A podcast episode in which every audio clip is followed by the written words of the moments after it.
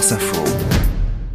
L'étoile du jour. Bonjour Marion Lagardère. Bonjour Laurent, bonjour à tous. Vous la décernez à un jeune bachelier. Oui, qui vient de décrocher son diplôme à 74 ans, soit 57 ans après s'être fait exclure de son lycée. Ça se passe aux États-Unis, à Denver, dans le Colorado, et le nom du principal intéressé devrait parler euh, aux passionnés de blues, puisqu'il s'agit d'Otis Taylor, guitariste et chanteur de renom, qui vient d'ailleurs de sortir son douzième album, mais qui depuis quelques jours est sur toutes les chaînes pour tout autre chose que sa musique. Otis Taylor, donc, avait 17 ans en mars 1966. Il était bon élève, assidu, discret. Il ne lui restait plus que deux mois de lycée à faire avant d'obtenir son diplôme de fin d'études quand la direction de l'établissement l'a convoqué pour lui dire que c'était soit sa coupe de cheveux, soit son diplôme. Pourquoi?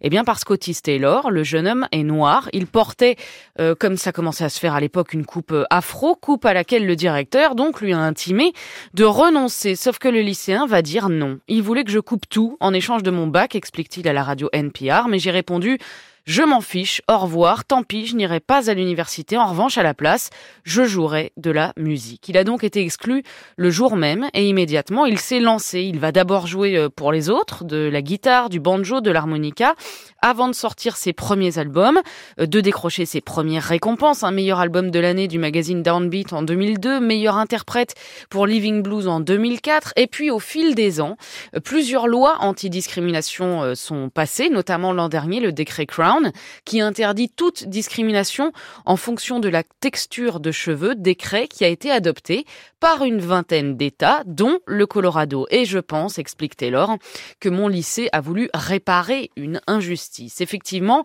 c'est ce qu'a dit l'actuel directeur en lui remettant son diplôme devant tous les jeunes élèves. Il s'agit de réparer, je cite, les erreurs du passé.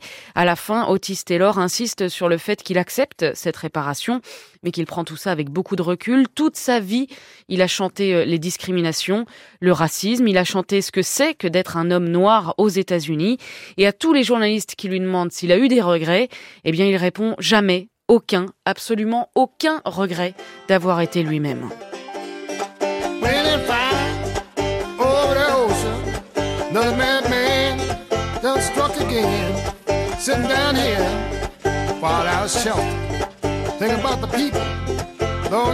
Renaud Deli, c'est donné ce matin. Hein. C'est Charles Aznavour. Ouais. Et ben c'est Otis Taylor. Il faut toujours qu'il n'aurait fasse pas suivi. l'imbécile. 10 Million Slaves, c'est le nom de la chanson. Merci beaucoup. Marion Lagardère.